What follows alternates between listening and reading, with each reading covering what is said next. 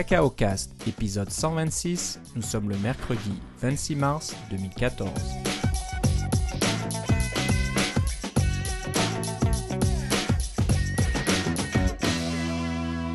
Bonjour et bienvenue dans ce nouvel épisode de Cacao Cast. Euh, Comme d'habitude, Philippe Casgrain est avec moi euh, de son Québec natal. Comment ça va, Philippe? Ça va très bien, et toi, Philippe? Bah, ça va très bien. Il faut En que je te corrige. J'ai- Mon Québec n'est pas natal, malheureusement. Ah, il n'est pas natal, c'est vrai. Je suis né à Toronto. Ton, ton Québec d'adoption, alors. Ouais, ouais, c'est ça, j'y vais- j'y On passe va toute dire ça. On va dire ça. En pleine, en pleine campagne électorale. Oui, Donc, oui, c'est euh, ça. J'imagine que. Dans un hiver monde- qui n'en finit plus de finir. Exactement, on a encore beaucoup froid. Euh, on n'est pas trop à se plaindre euh, comparé à nos amis des provinces de l'Atlantique et de Terre-Neuve qui se prennent une sorte d'ouragan Hivernal. hivernal. oui, c'est donc c'est horrible, ils ont des vents de 150 km/h et puis euh, il y aura 50 cm de neige par endroit. Donc c'est. Imagine, j'ai des amis qui sont partis en croisière. Ils Oui. sont dans C'est une croisière d'un bateau qui part des, euh, de l'Amérique pour aller en, en Europe, là, les, euh, les croisières annuelles, là, pour changer les bateaux de place. Ils sont dans la tempête. Aïe aïe aïe, les pauvres. Non, c'est terrible. C'est vrai que c'est très beau comme région, les provinces de l'Atlantique, là au Canada, c'est fantastique. J'ai visité ça il y, a, deux étés passés, j'ai adoré.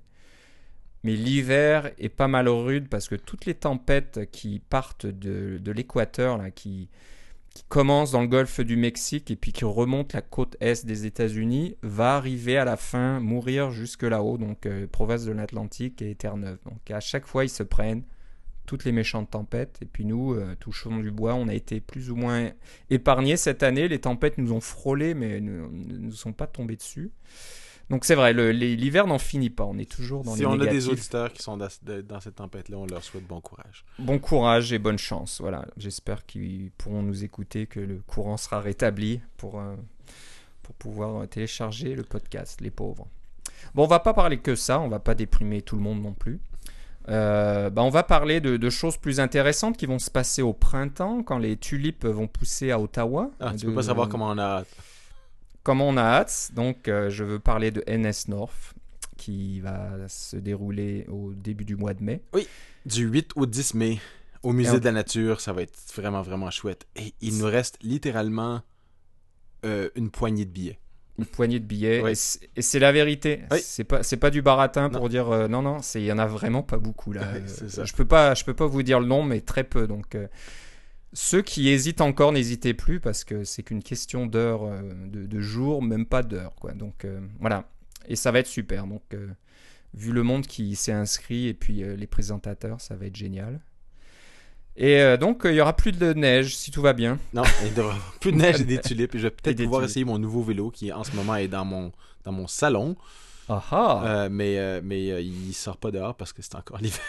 Non, là, tu, euh, tu dois ronger tes freins pour pas dire de mauvais jeu de mots là. oui, c'est ça. Ben, ça- il y a deux freins, effectivement. Il y a deux freins. Donc ouais, c'est un vélo à trois roues. hein. C'est cela. J'ose pas dire que c'est un tricycle parce que Oui, ça fait. C'est un peu péjoratif. c'est un peu péjoratif, non Mais c'est un, un vélo à trois roues avec un siège et tout ça, Ouais. euh, très très moderne, très Ouais. très bien fait. Donc, Ouais. euh, Bon, ben j'espère qu'on pourra le voir euh, un de ces jours là, ou peut-être au, au proche, peut-être pas au prochain Coco Heads, mais le- celui, ah qui sait, on sait jamais. C'est cela. tout va fondre rapidement. Donc voilà, nsnorth.ca, euh, allez sur le site, tous les podcasts ont été enregistrés avec tous les, les présentateurs. Oui. Donc euh, si vous voulez savoir euh, de, de quoi ça va parler, un peu avoir le, le profil de, de ces personnes-là, si vous les connaissez pas, eh ben, l'idéal c'est d'aller écouter euh, ces podcasts. C'est en anglais malheureusement, mais Oui, la conférence se déroule en anglais, faut dire. Là, mais... Ouais, ouais. Donc, bon, il tendez l'oreille un petit peu et puis voilà, vous comprendrez un petit peu ce qui, ce qui se passe pour ceux Voilà. qui ne parlent pas bien l'anglais. Voilà, nsnorth.ca. Bon, on va commencer à parler d'un site qui vient d'être euh, euh, publié, je pense, assez Ah, ça, fait, récemment. ça fait quelques mois, là. Une couple de mois au quelques moins mois. parce que je suis membre depuis à peu près un mois. Ah, C'est marrant parce que moi je l'ai vu passer que très très récemment. Ça s'appelle euh, Kimono. Euh, le site c'est kimonolabs, labs.com. Et bah, c'est pas mal fait. C'est un site qui, qui proclame de pouvoir changer ou de pouvoir extraire les données de n'importe quel site sous forme d'API. Voilà. Donc, euh, si je comprends bien, on va sur euh, le, le site qui vous intéresse, un site de nouvelles par exemple, tout en étant dans l'application Kimono. Donc l'application Kimono va un peu détecter la structure du site que vous visitez. Et vous pouvez donc carrément, avec la souris, sélectionner les données à l'écran qui vous intéressent. Donc, euh, ce qui est pratique avec Kimono, c'est euh, de sélectionner les données qui se répètent. Donc, s'il y a des données sous forme de tableau, hein, donc des nouvelles, il y a une, ligne, une, nouvelle par ligne avec euh, des commentaires, etc. Vous pouvez donc choisir chaque nouvelle et puis Kimono va détecter qu'il y en a plusieurs comme ça les unes derrière les autres. Donc il va voir que c'est des données qui se répètent et vous pouvez choisir chaque champ. Donc la date de la nouvelle, l'auteur de la nouvelle, la description, etc. etc. Et euh, ensuite, il va. Euh, alors, ça, ça, je sais pas trop les, détails et tu vas en parler un peu plus en détail, Philippe, parce que tu as utilisé l'application. Euh, à peine plus que toi, mais vas-y. Tu l'as testé. Bah voilà, il va donc permettre de, de, de, récupérer ces informations sous forme d'API, donc genre des, des API web basé sur JSON, j'imagine. C'est ça, c'est des API REST habituels là, avec des get, puis des put, puis des post, puis des delete, des choses comme ça. Donc ça veut dire que si vous développez une autre application web ou même une application Mac ou iOS, vous pouvez donc euh, invoquer ces API euh, par, par l'Internet, par le réseau. Chez Kimono. Kimono, lui, derrière, va aller sur le site euh, qui vous intéresse, va extraire les données comme il faut, et puis vous renvoyer tout ça euh, directement. Donc euh, vous n'avez pas vraiment à vous soucier de euh, comment dire, d'interpréter les pages HTML, de, savoir où sont les données, de gérer les, pages suivantes, etc. Kimono. Gérer les mises à jour. Gérer les mises à jour, il sait détecter les pages suivantes. Donc si c'est sur plusieurs pages, il est capable d'aller trouver la page suivante et puis d'extraire les informations, etc. C'est ça. Parce que quand on fait une application hybride, là, une application qui, mettons, Mac ou iOS, mais qui parle au web, Généralement, on va mettre un serveur, un service web entre les deux. C'est généralement votre propre serveur qui va fournir les données parce que ce que vous voulez éviter, souvent, pour éviter les crashs puis les mises à jour euh, qui, font, mal, euh, c'est d'avoir des, euh, euh, de pouvoir récupérer vos données d'une façon euh, standard. Donc vous avez un API à laquelle vous parlez, puis vous dites quand je fais get, euh, je sais pas moi, get nouvelle, barre oblique nouvelle, ben vous ça vous retourne un fichier JSON avec des nouvelles qui est formaté d'une certaine façon, puis vous, vous savez vous pouvez l'afficher dans votre application. Ça, ça va assez bien parce que vous contrôlez le serveur. Puis le serveur, si jamais il parle au site, je sais pas moi, de la presse ou des choses comme ça, vous pouvez euh, s'ils font des modifications au site de la presse, vous pouvez modifier votre serveur sans avoir besoin de modifier votre application. C'est ça le but, parce que c'est tellement compliqué modifier des... Puis il y a un délai pour modifier les applications iOS euh, et aussi Mac sur le Mac App Store. Euh, vous voulez pas toujours faire des révisions de vos applications parce que le, site web a changé. Ça, ça n'a pas de bon sens. Il faut que vous mettiez un truc entre les deux. Ce que Kimono vous permet de faire, c'est d'utiliser leur service comme cet intermédiaire euh, stable, cette façade, si on veut, là, pour utiliser un, pattern, cette façade qui vous permet de présenter toujours la même interface à votre application, donc votre application est stable, et euh, envers du, web en général qui est très instable. Alors c'est une généralisation du problème que euh, tout le monde qui a fait un service web a fait à la main pour son propre service. Voilà, donc euh, ouais, ouais, c'est très, très complet. On peut récupérer tout un tas de types de données, des CSV, des, flux RSS, euh, tout un tas de choses. Oui. Moi, je euh, m'étais intéressé à ça, évidemment, parce que j'ai mon application de, pour les horaires de la STO, STO Synchro, qui fait ça, en fait, qui, qui va chercher les données sur le site web de la STO et qui les met sur mon service web, qui les redonne dans un format standard, qui n'est pas le format GTFS, mais qui est un format standard pour mon application. Et puis... Euh, j'aimerais bien ne pas avoir à faire ça. J'ai essayé avec Kimono et Kimono s'est complètement planté parce que le site web de l'STO est complètement indigeste pour Kimono. ça n'a pas marché. Mais euh, si vous avez quelque chose d'un peu plus, euh, peu moins ésotérique et ou démoniaque que le site de l'STO, ça va probablement marcher. Voilà, donc c'est une version bêta, donc ça explique pourquoi ça marche peut-être pas pour tous les cas de figure. on en parle parce qu'il y a une il y a une version gratuite qui est assez limitée, mais bon, euh, vous pouvez tester. Euh, euh, vous pouvez faire un certain nombre d'appels, etc. ça peut être toujours intéressant pour vraiment des, petites choses, des choses personnelles. Vous voulez récupérer des informations personnellement sous forme d'API, pourquoi pas.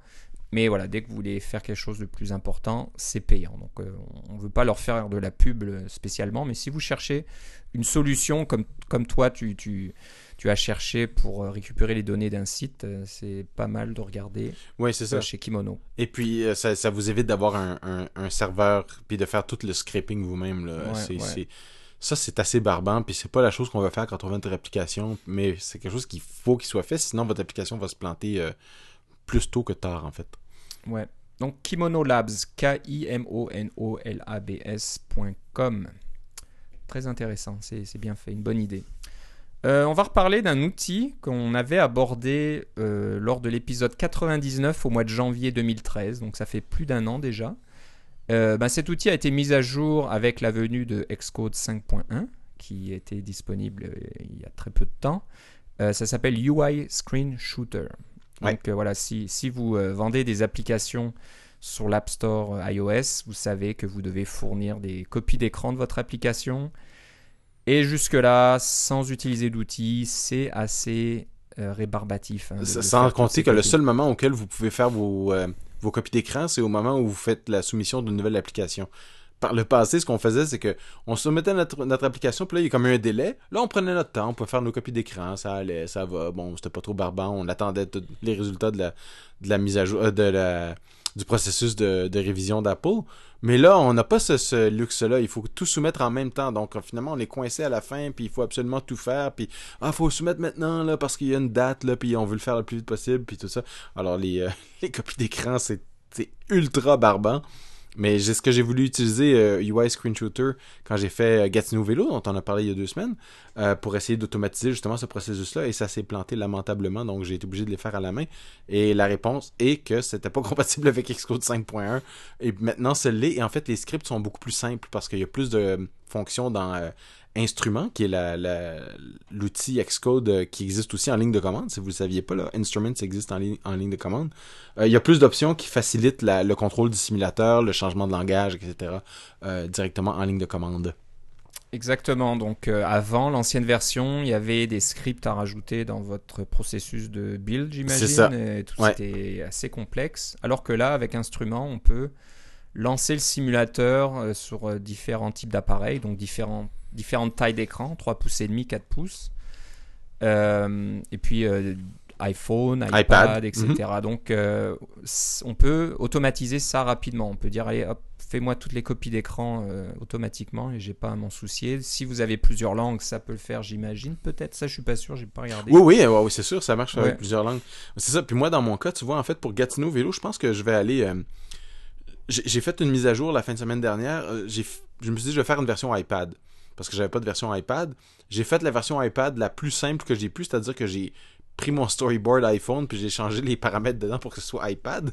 Donc, euh, en fait, c'est une, interface euh, iPhone gonflée. Là. C'est- Je me suis pas forcé beaucoup, mais au moins, ça a le mérite d'exister. Mais là, ça veut dire qu'il faut que je fasse une autre série de, de, de screenshots pour iPad en anglais et en français. Alors, ça en fait au moins quatre autres. Euh, de plus, alors j'en avais déjà euh, j'en avais déjà 8, alors je pense que je vais aller euh, sortir UI Screen Shooter puis finalement l'écrire ce script là pour essayer d'avoir des screenshots automatisés pour vraiment m'habituer avec mon petit projet parce que quand je l'ai testé rapidement, ça fonctionnait bien maintenant. J'ai juste pas utilisé les screenshots qui avaient été créés. Voilà, donc allez sur cocoamanifest.net, vous verrez l'adresse complète dans les notes de l'émission, mais si vous cherchez un petit peu dans cocoamanifest.net, vous trouverez un article du mois de mars 2014 qui parle de cette nouvelle version euh, spéciale pour Xcode 5.1 Oui, qui euh, et utilise... J'aimerais mentionner justement, qui utilise l'instrument, et j'aimerais mentionner que l'auteur, Jonathan Penn, va être à NS North. Ah ah, Ouais. donc voilà, une raison de plus de venir, vous pouvez parler à des, des gens comme ça, avoir plein, plein de bonnes idées. Euh, maintenant, on va parler, on a trois, trois outils différents, ou trois frameworks, euh,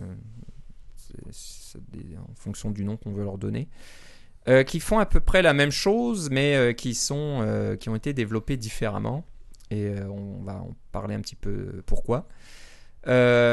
Ces trois outils essayent de résoudre le problème suivant. Quand vous développez une application, que vous l'envoyez à vos testeurs, vous aimeriez peut-être que vos testeurs puissent modifier légèrement votre application. Et quand on parle de modifier, c'est pas aller dans le, code source Objective-C, puis, euh, etc. C'est de pouvoir changer peut-être la position d'un label, une couleur ou quelque chose comme ça. De, de peaufiner un petit peu le rendu de votre application. Donc ça c'est intéressant avec vos testeurs, c'est intéressant avec vos, vos designers aussi.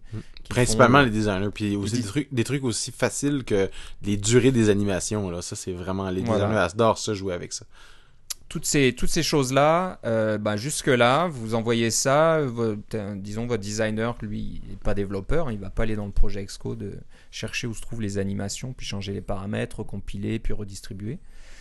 Euh, bah, ce qu'il faisait jusque-là, c'est de vous envoyer un message en disant ah, l'animation à tel endroit est un peu trop longue, est-ce que tu peux la réduire un peu? Et c'est au développeur de faire tout ce travail, de changer, de compiler, de redistribuer, etc. Ça prend énormément de temps. Euh, c'est pas drôle à faire du tout. Donc, euh, bah, il y a plusieurs compagnies qui se sont dit on va essayer de trouver une solution à ça. Euh, de, pouvoir offrir une sorte d'interface euh, utilisateur qui permet de faire ce, ce, peaufinage de façon interactive dans vos applications. Et ben, on va voir un petit peu je vais peut-être pas dire trois types de compagnies, mais il y en a une très grosse et puis euh, deux plus petites, j'imagine. Ouais, c'est ça. Voire des développeurs indépendants. Donc euh, c'est assez intéressant de, de voir comment euh, les grosses compagnies euh, se débrouillent par rapport aux petites. Donc bah, la première, c'est Facebook. On en parle régulièrement, quasiment à tous les, tous les épisodes, parce qu'encore une fois, Facebook, depuis la sortie de l'application Paper, cette, cette fameuse application, euh, a décidé de partager beaucoup de choses en, logiciel ouvert. Donc euh, il y a tout un tas de, librairies, de frameworks, etc. qui sont maintenant disponibles, qui ont été utilisés dans le développement de l'application Paper. Et là, on va vous parler euh, d'une petite classe, bah, d'un groupe de classes et puis de, un framework qui s'appelle Twix, T-W-E-A-K-S.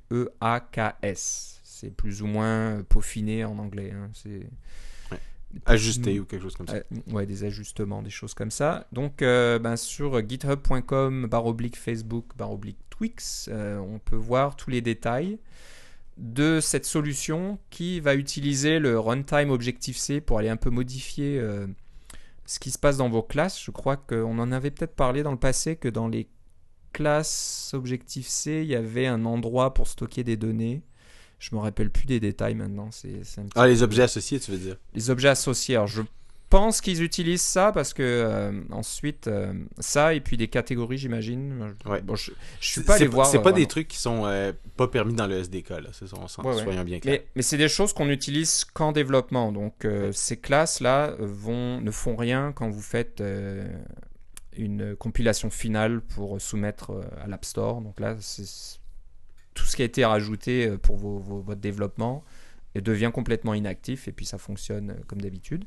Mais là, euh, vous pouvez donc rajouter des différentes options à tout un tas d'éléments de votre interface. Donc si vous avez un label, au lieu d'avoir juste le texte de votre label, vous pouvez avoir une petite liste de plusieurs textes disponibles. Donc vous donnez le, choix à l'utilisateur de changer ce qui va s'afficher à l'écran, de changer les couleurs, de changer les animations, comme tu disais. Donc on peut rendre tout un tas de paramètres de tout un tas de, classes, euh, euh, surtout d'interface utilisateur dans iOS, euh, paramétrables par l'utilisateur. Donc quand, l'application remarque que certains éléments sont paramétrables, on, une petite...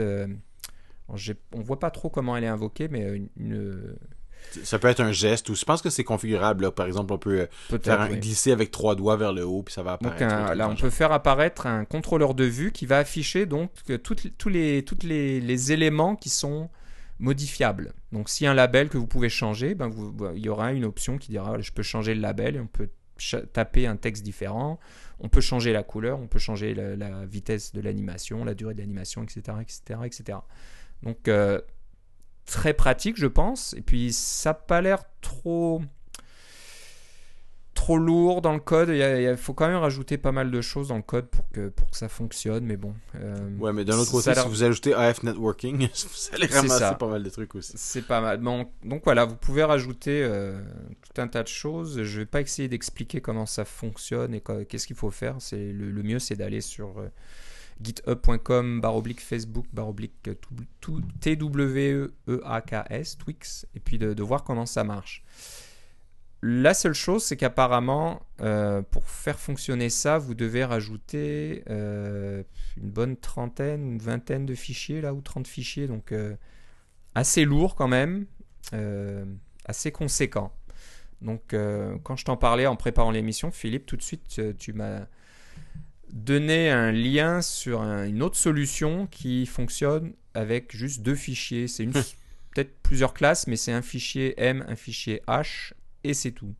Et ça s'appelle Tunable Specs Oui. de l'utilisateur Kong Tomorrow sur Oui. github.com. Alors, je ne sais pas si on a un nom pour ce Kong Tomorrow. Je vais regarder ça vite fait. Ken Ferry. Oui.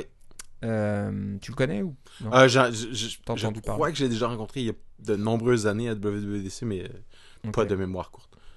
Donc ça fait plus ou moins la même chose. hein. On on peut donner, on peut, on peut permettre la modification d'interface utilisateur, mais c'est peut-être pas aussi euh, interactif parce que ça s'appuie sur des, des fichiers JSON déjà, donc il faut, il faut quand même préparer l'application pour que ça fonctionne.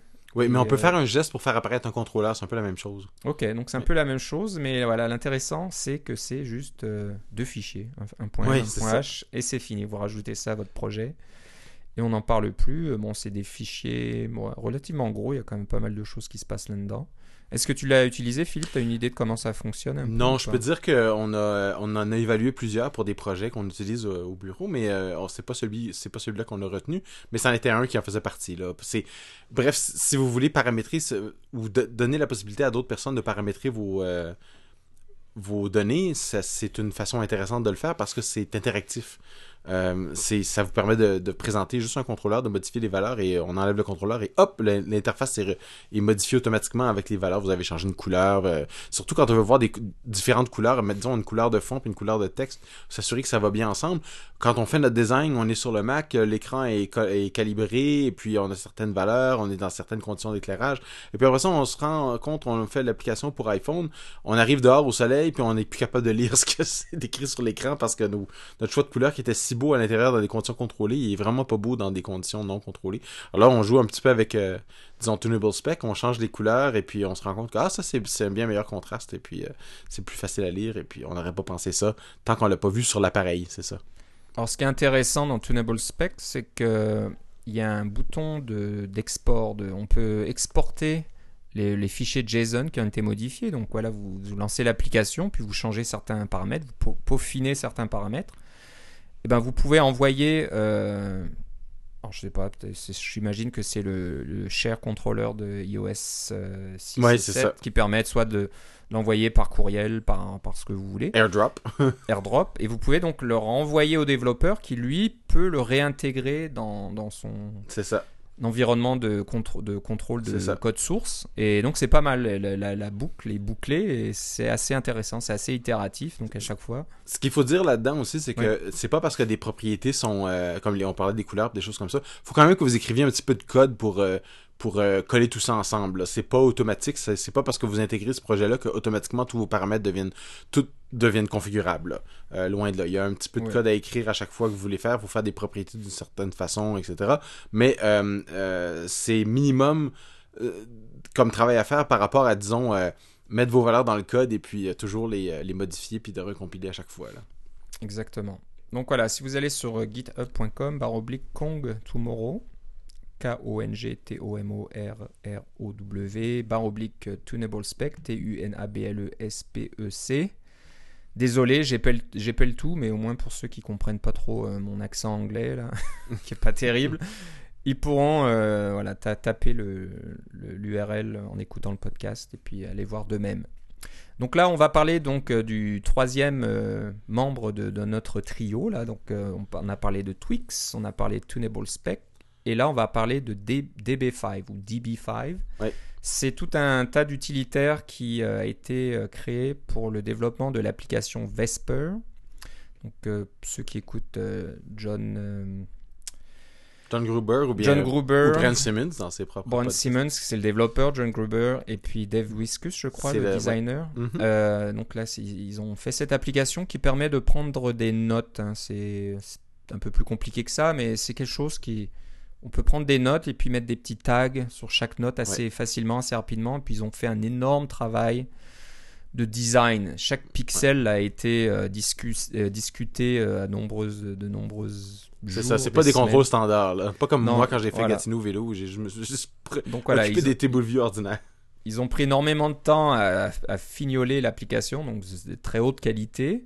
Elle fait pas énormément de choses, mais ce qu'elle fait, elle le fait très bien. Et donc euh, Brent Simmons qui a développé tout ça, euh, bah lui, il a, c'est- un, développeur de très haut calibre, de très très haut niveau. Il, est très fort, il fait les choses bien en général, il est posé, réfléchit beaucoup. Donc euh, il, il a créé tous les outils qui lui permettraient, permettaient de développer euh, l'application dont euh, ben, un système un petit peu comme les, les deux autres là qui permet aussi de pouvoir euh, fignoler et peaufiner une application euh, lors de l'exécution. Donc euh, John Gruber et Dave Wiskus ont utilisé ce système pour dire ah, faudrait modifier, bouger ce truc là de 3 pixels. Là, j'aimerais que les couleurs elles soient un peu différentes. C'est ça. la, la- la police de caractère soit d'un d'un point plus haut, un point plus bas, etc. etc. Donc, euh, Brent a développé tout un système qui permet de faire ça. Et Philippe, je vais laisser t'en parler parce que tu l'utilises actuellement. Ouais, mais Euh, c'est ça, mais c'est pas, c'est pas si compliqué que ça. C'est, c'est quatre fichiers par rapport à l'autre qui était deux fichiers, là. Mais c'est, c'est vraiment la, la même idée qu'on a. Mais lui, c'est basé plus sur un fichier plist, qui est un fichier qui a un, un- comme un, un S Dictionary, là, finalement. Euh, et puis qui contient toutes sortes de propriétés. Et puis ensuite, il prend ces propriétés-là et puis les, euh, il les mappe directement en- au- à des objets.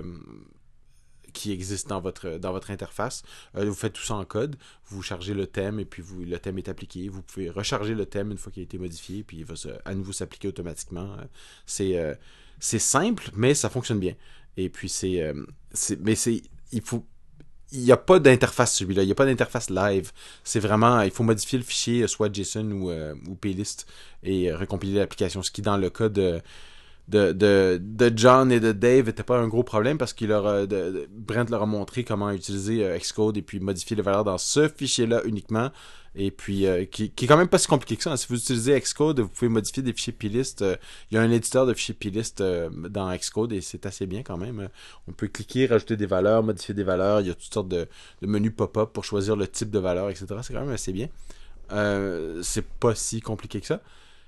Et c'est ça, ils modifiaient les valeurs comme ça, redémarraient l'application euh, sur euh, à partir de leur Xcode et puis voyez la différence. Donc c'est pas la même réponse au même problème, mais c'est que c'est une approche assez semblable.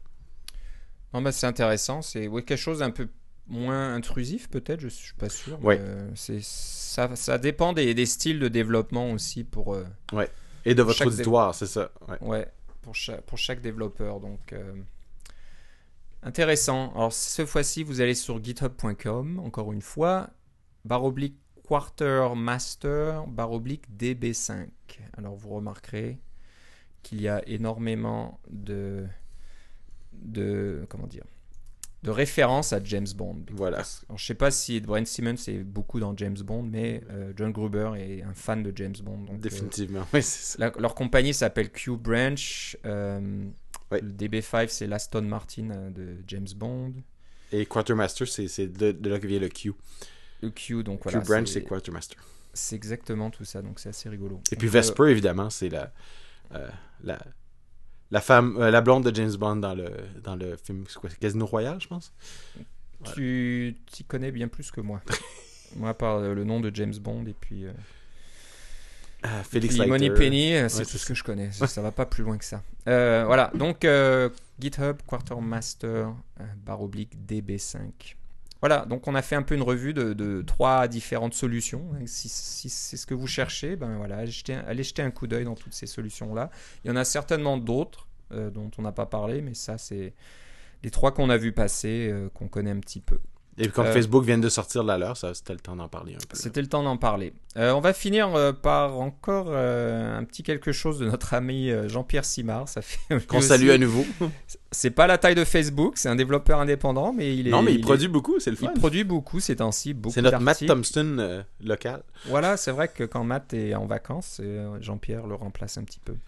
Et on le remercie. Donc, euh, on a même dû faire un peu le, tri. Il avait beaucoup. Il a écrit plusieurs articles récemment, là, Jean-Pierre. On ne peut pas parler que de lui dans, dans l'épisode non plus. Euh, Ça, serait un petit peu, un, peu gênant pour les autres. Euh, mais là, il a développé un, un outil, un petit outil qui est intéressant euh, et qui sert à résoudre un problème que beaucoup de développeurs ont sur iOS. C'est comment gérer euh, l'apparition, la disparition de l'écran, euh, pardon, l'écran, de- du clavier à l'écran. Voilà. Et ben vous savez que c'est gênant parce que le, le clavier a tendance à il faut qu'il pousse les choses vers le haut, sinon il risque de, de, de cacher ce qu'il y a dessous. hein. Si, si vous avez un, un texte, un, un UI euh, text view, quelque chose comme ça, et puis que le clavier se met par-dessus, euh, ben vous pouvez plus voir ce que vous tapez. Donc il faut faire glisser ça vers le haut. Euh, Jusque-là, c'était assez euh, rébarbatif à faire aussi. Il fallait un peu, euh, je sais pas moi, surveiller certains, Certaines notifications, certaines ça. notifications et puis voilà, bouger les choses. euh, bon, c'est pas évident. Oui, ou les mettre dans des scroll view. J'ai vu des, euh, des solutions où ils utilisent un, un scroll view qui s'appelle un keyboard avoid- avoiding scroll view. Alors vous, vous mettez tous vos trucs dans ce scroll view là. Et puis quand le clavier apparaît, ça- le scroll view fait en sorte que vos trucs se déplacent vers le haut. Donc euh, on voit juste les choses importantes. On a fait partir, disons, euh, l'entête de votre page euh, est, est hors- hors- en dehors de l'écran. Ça fait quelque chose qui est assez élégant, mais euh, travailler avec les scroll view, ça peut être assez barbant. C'est- Ouais, ouais. Un autre paquet de problèmes. La, la solution de Jean-Pierre utilise Auto Layout. Auto layout. Puis encore une fois, je vais te laisser en parler parce que tu t'y connais plus que moi. Euh, Ouais, j'ai un peu. peu honte encore, mais auto layout, j'ai pas encore vraiment mis le nez dedans. Il va falloir que je m'y mette parce que je suis un- sérieusement en retard. Euh, tout ce que tu as à faire, c'est créer une application pour iOS 7 seulement, puis commencer avec ça. Auto Layout. Il faut que tu t'y- il faut que tu t'y mettes. C'est- C'est la voie de l'avenir. Mais bref, euh, dans Auto Layout, on, met une série de contraintes pour dire euh, bon, je veux que cet, euh, objet-là soit à telle distance de celui-là, ou je veux que ces deux-là soient exactement alignés l'un avec l'autre, je veux que celui-là soit au milieu, etc. Mais ces contraintes-là, évidemment, euh, elles sont pas exclusives. On peut pas résoudre le- présenter un layout et qui satisfait toutes les contraintes, les contraintes tout le temps. euh, Parce que si vous tournez l'appareil de côté, euh, ça va être, ça sera plus les mêmes dimensions, etc. Euh, si vous avez euh, un clavier qui apparaît, ça sera plus les mêmes effets, etc.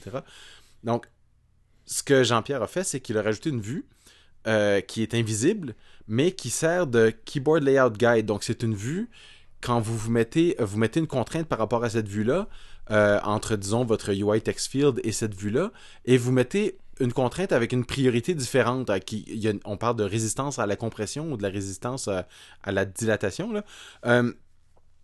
Euh, vous pouvez mettre des, valeurs différentes comme celle-là. Alors, ce que ça va faire, c'est que quand la, quand la, vue invisible va se déplacer, parce, que cette vue-là écoute les événements du clavier, donc elle s'occupe de, tout- de toutes ces... euh, euh, de tous ces événements-là qui font que quand le clavier apparaît, la vue elle-même va se déplacer, ce qui, va, faire en sorte que les contraintes qui y sont rattachées vont affecter les autres vues qui sont autour d'elle, qui, qui ont, euh, qui ont peut-être des contraintes par rapport à cette vue-là. Mais cette vue-là est présentée sous la forme d'une ligne horizontale ou verticale. Non, horizontale parce que le clavier apparaît euh, de façon euh, de bas vers le haut. Une ligne horizontale invisible. Et puis si vous faites vos contraintes par rapport à ça, elles vont être modifiées en runtime. Et les contraintes, c'est chouette parce que ça peut être animé. Donc, quand le clavier apparaît, euh, qui lui est animé, vos vues peuvent se déplacer, vos UI view, vos UI text field, etc., peuvent se déplacer aussi de façon animée pour changer leur position les unes par rapport aux autres. Par exemple, peut-être que vous avez de l'espace euh, vide entre les différentes vues pour essayer de bien euh, voir les choses, pour avoir un- un- une disposition attrayante, mais que quand le clavier apparaît, vous pouvez tolérer que tout se compresse un petit peu parce que vous voulez bien... Ce qui est important, c'est de voir les vues et non pas de que- qu'elles aient un, un design, un joli design. Ben, vous faites ce compromis-là pour le clavier, puis quand le clavier repart, tout revient à la place comme s'ils étaient étirés par un élastique. Alors, c'est d'utiliser Auto-Layout pour résoudre le problème du clavier. C'est assez... euh, c'est simple, il fallait y penser, mais euh, c'est Jean-Pierre qui l'a fait. Voilà, très bonne idée. Et c'est tout euh, logiciel ouvert, donc vous pouvez regarder comment il a fait, puis aussi euh, participer. Il est euh, content de, de recevoir des pull requests ou des, des issues, là, des, des, des- Oui. des problèmes, entre guillemets, sur GitHub. Donc voilà, si, si c'est un truc qui vous intéresse, que vous voulez éventuellement améliorer, euh, ben voilà, contactez Jean-Pierre, il sera content euh, de vous parler. Donc c'est jpsim .com, barre oblique, keyboard, trait d'union, layout, trait d'union, guide. Et il y aura euh, toutes les informations et puis le lien vers son compte GitHub avec tout ça en détail. Bah voilà, ça finit euh, notre émission aujourd'hui. Euh, on va se reparler certainement très bientôt. Une petite surprise vous attend, mais on n'en dit pas plus. Euh, en attendant, Philippe, Surveillez votre calendrier. Surveillez- voilà, regardez un petit peu ce qui s'en vient. Vous, avez, vous allez certainement deviner de quoi on parle. Nos auditeurs de longue date le savent. Ouais, ouais, c'est pas la première fois. Euh, si on veut savoir où, euh, ce, que, ce, que, ce que tu fais, où ça, où ça en est avec NS North, etc. J'aimerais bien que vous alliez sur nsnorth.ca, euh, twitter.com baroblique nsnorth ou sur moi, twitter.com baroblique Philippe C. Et moi, c'est euh, Philippe Guitard, G-U-I-T-A-R-D, tout attaché pour mes trucs perso. Sinon, vous pouvez aller aussi sur euh, twitter.com baroblique cacaocast, cacaocast.com pour le blog, et puis euh, cacaocast à gmail.com pour nous envoyer des questions, des suggestions. Euh, si vous avez vu passer un nouveau framework, quelque chose d'intéressant, euh, ben, faites-nous en part. On en parlera euh, dès qu'on peut dans les prochains épisodes. Voilà, donc on se reparle très bientôt, Philippe. Je Oui. te remercie et à la prochaine. Salut. Bye bye.